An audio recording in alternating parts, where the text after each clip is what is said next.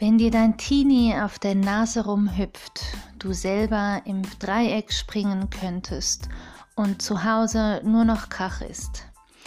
Wenn du findest, dass es nichts Schrecklicheres und Furchteinflößenderes gibt als die kommenden oder bestehenden Teenie-Jahre, dann hör rein. Hier ist Vera von Andere Wege, einfach gelassen erziehen. Ich stehe für würdevolle Kindheit und Teenie-Jahre, die auch dann möglich sind, wenn Eltern nicht mehr weiter wissen.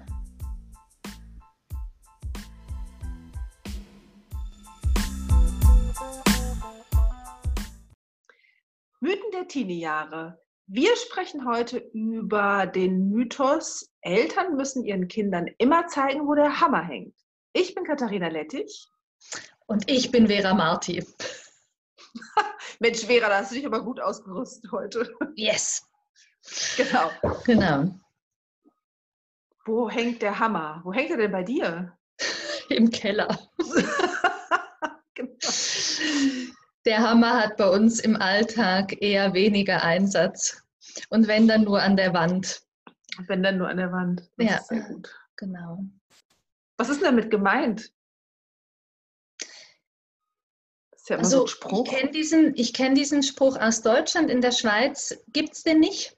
Ah, okay. So. Gibt sicher andere Ausdrücke dafür, aber ich verstehe ihn als ähm, in aller Härte Grenzen setzen und mhm. Richtung, Richtung vorgeben und damit auch erwarten, dass das erfolgt. Ja, gibt's ja, da gibt es ja noch immer so einen schönen Spruch, den wir, glaube ich, als als eigen, also als wir als Erwachsene, als damals Jugendliche durchaus irgendwie auch schon da, damals immer gut gehört haben, ist es, äh, solange du deine Beine unter meinen Tisch stellst, ne, so war das, oder deine Füße unter meinen Tisch stellst, ähm, wird gemacht, was ich sage oder sowas in der ja. Art. Das ist ja, äh, kommt dem ja auch sehr nahe. Ne? Das mhm. finde ich, ist, hat so eine gewisse Ähnlichkeit. Das hört man nicht mehr so häufig. Aber ich erlebe tatsächlich relativ oft, dass äh, die Eltern immer denken, sie müssten immer alles bestimmen. Also immer alles bestimmen, ansagen, wo es lang geht, was zu tun ist. Und die Kinder, also auch gerade die, die Jugendlichen, die gerade anfangen, eigentlich mhm. selber ihre Wege zu finden, äh, sollen gefälligst dem folgen. Ja. Hast du das auch schon? Lebst du das auch viel? Ja, ja, das ist mir auch wirklich schon häufig begegnet. Ich bin gerade so am Überlegen, weil das ist ja auch immer so eine, ah, so ein bisschen schwammig. Oder ähm, irgendwie hört man auch als Eltern, also ich finde das auch für Eltern total herausfordernd. Irgendwo wird einem gesagt, ähm, ein Kind braucht auch Führung, es braucht Leitung, es braucht Vorbild, es braucht ähm, und irgendwo fängt es dann an zu kippen und wo, wo ändert sich es denn dann? Also ich finde das auch echt eine herausfordernde Situation. Ähm, das ist jetzt ganz persönlich, weil ich manchmal das auch schwierig finde. Eigentlich kann man es nie jemandem recht machen. So, das war jetzt sehr persönlich. Aber so dieses ähm, ganz starke, starre, gell, das ist das, ähm, was wir dann auch erleben dann bei den Teenies, wo es für die Teenies sehr schwierig wird. Mhm. Ja, weil die keine Alternative haben, oder? Also ich meine, das ist ja dann wirklich, wenn es ganz starr und festgelegt ist, dann ähm, gibt es ja keine Bewegung mehr und keine Ausweichmöglichkeit, weil entweder ist es richtig oder ist es falsch. Es ist ja, genau, fällt mir gerade auf, total schwarz-weiß, ne? Mhm. Letztendlich.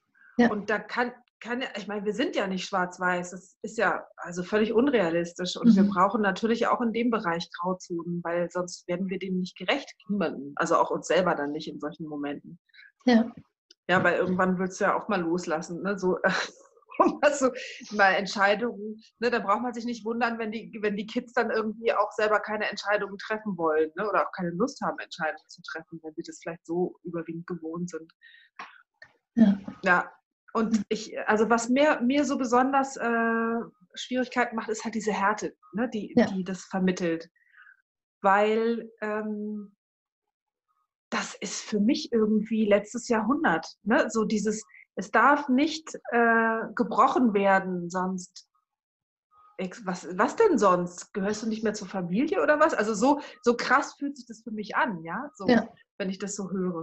Und heutzutage kommt es tatsächlich immer unter so einem anderen Deckmäntelchen ne, hervor. So, und dann wird sich groß beschwert, ähm, dass die Kinder nicht das machen, was die Eltern sagen. Und ich glaube, das ist halt aber ne, auf der einen Seite die große Herausforderung, wie du auch schon gesagt hast, es ist sicherlich eine große Herausforderung, aber also, sorry, Eltern, da die steht halt an. Klar, das ist nicht einfach, mhm. aber das ist tatsächlich so einfach der letzte ich sag mal, eine der letzten großen ähm, Anforderungen an uns als, als Eltern, ne? das hinzubekommen, wirklich ähm, auch äh, Selbstwirksamkeit der Kinder zuzulassen.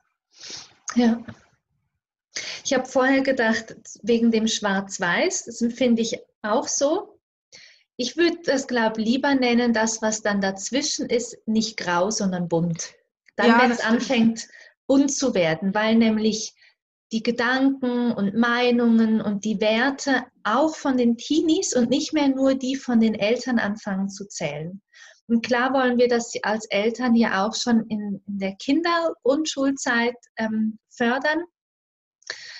Ähm, aber als Teenie wird es auf eine andere Art nochmal wichtig, dass dieses Bunte in eine Familie reinkommt. Und eben mit dem Bunt dann gemeint, halt die Farben, die, die ein Teenie ausmachen, die Gedanken, die Werte, die Entscheidungen auch, die ein Teenie treffen würde, dass die auch einen Einfluss haben dürfen, eigentlich aufs Gesamtgefüge der Familie. Und dass es nicht mehr nur, ich hatte vorher so den, das Bild von einer ganz schmalen Linie, ne, ich sag dir, wo der Hammer hängt, so, mhm. diese ganz, ganz feine schwarze Linie und sobald du nur ein bisschen kippelst, bist du eben weg davon sondern dass ich das anfangen darf zu öffnen und dass so ein, so ein buntes eigentlich Einzug halten darf.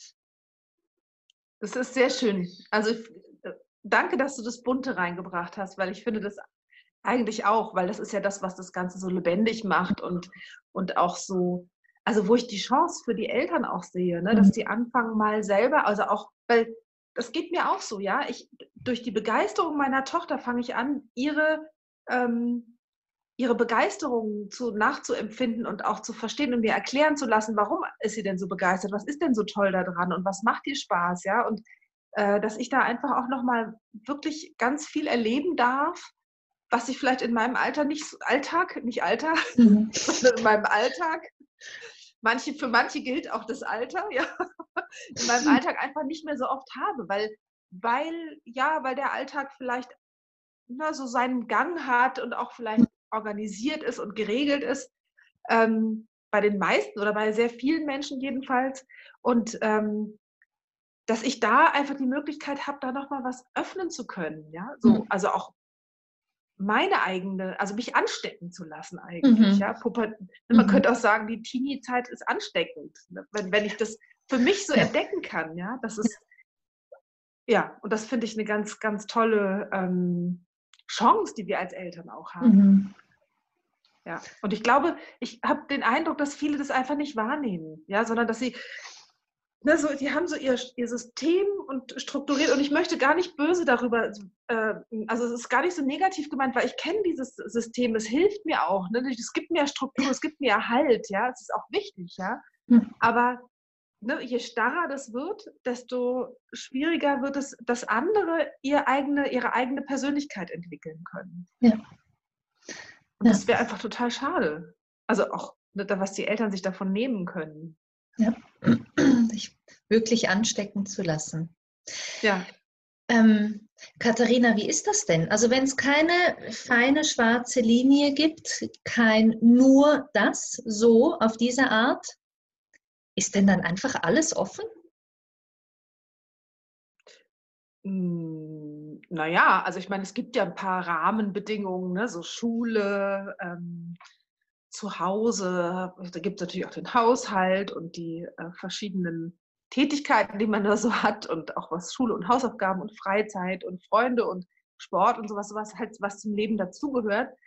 Ähm, und ich denke aber, dass äh, innerhalb dieser ich sag mal, ich glaube, man kann die Rahmen sehr ausweiten. Ja, ich glaube nicht, dass das dann immer so laufen muss, sondern ähm, natürlich gibt es Sachen wie Schule, die einfach total wichtig sind und von denen ich denke, da sollte man mal ein bisschen gucken, dass man da halt wirklich in, innerhalb dieses Rahmens bleibt. Ja? Mhm. Aber ähm, trotzdem die, die Gestaltungsmöglichkeiten, die ich da innerhalb habe, die sind doch ganz vielfältig und das, mhm. das kann ja, da bin ich, also mit Schule bin ich ja sowieso eher so, dass ich äh, meiner Tochter das zum Beispiel ziemlich schnell, ziemlich früh sehr selber überlassen habe um unsere Beziehung nicht kaputt zu machen, weil ich schon gemerkt habe, es ging den Bach runter in der zweiten Klasse. Und da gibt es ja auch ganz viele Gestaltungsmöglichkeiten und ich halte mich da eigentlich auch raus. Also sie, und sie ist keine schlechte Schülerin. Also hm. ich, und sie ist aber auch nicht der, der Lernfreak, überhaupt nicht. Ja? Also so, hm. ähm, trotzdem hat sie ihren Weg gefunden, wie sie da auch ihre, ihre Persönlichkeit finden kann. Ja? Und dann, also in, in dem häuslichen Rahmen, na klar, wir müssen halt schon gucken, wo die eigene Grenze wirklich ist. Aber wir können unsere Grenzen, unsere persönlichen Grenzen auch ein bisschen aufweichen. Und ich denke, das ist auch ganz wichtig, weil sonst, ähm, ne, das ist wieder die Starre. Und wenn wir die hm. nicht aufweichen, dann ähm, haben wir selbst, also wir als Eltern unglaublich Stress damit. Ja, so. Und das ist, das ist ganz schade. Also ich würde das, ähm, ich würde wirklich dazu, das wirklich empfehlen, zu gucken, ist es jetzt wirklich gerade so wichtig, dass ich das jetzt durchsetzen muss? Hm. Also was, ja. was ist denn, wenn es nicht so ist? Was passiert dann eigentlich? Hm. Weil ich glaube, dass viele immer nur nicht ganz zu Ende denken. Also die denken nicht drüber hinaus über die Situation, sondern nur in diesem Moment passt es mir nicht und dann bleiben sie stehen. Und hm. da bleibt man natürlich in dem Konflikt stehen, anstatt mal drüber hinaus zu gucken, was passiert denn, wenn ich es dann doch so lasse oder wenn ich mein Kind doch gehen lasse oder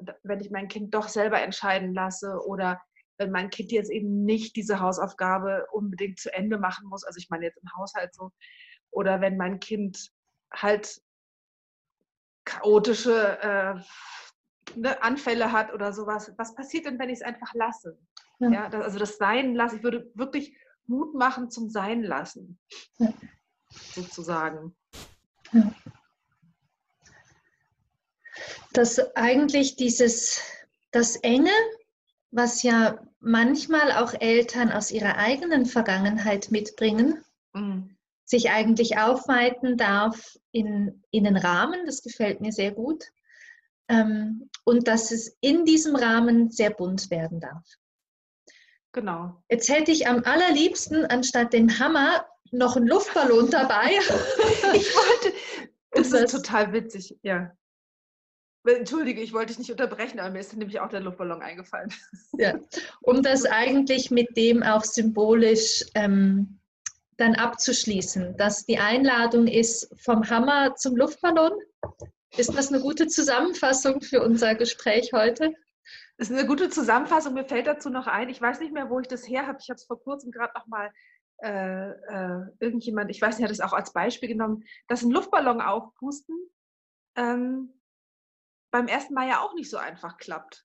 Ja, und das ist also, dass man sich nicht so diesen Anspruch stellen sollte, ja, das wird alles super und gleich sofort und es wird alles klasse. Wir kommen mhm. immer wieder an Grenzen. Also gerade ja. wir Eltern kommen immer an unsere Grenzen. Ne, so.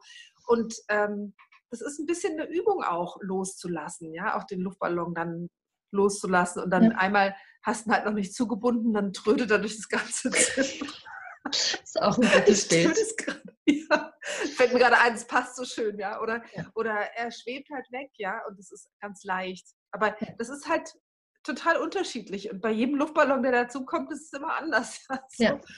also und, und die sind auch unterschiedlich fest und es gibt unterschiedliche Anläufe, die man braucht und so. Das passt total als Bild, finde ich. Und das ist ein wunderschönes Bild, finde ich. Schön. Dann sagen wir euch Tschüss und wünschen euch eine bunte Luftballonwoche. Luftballonzeit, genau. Ja. Bis nächstes Mal. Bis nächstes Mal.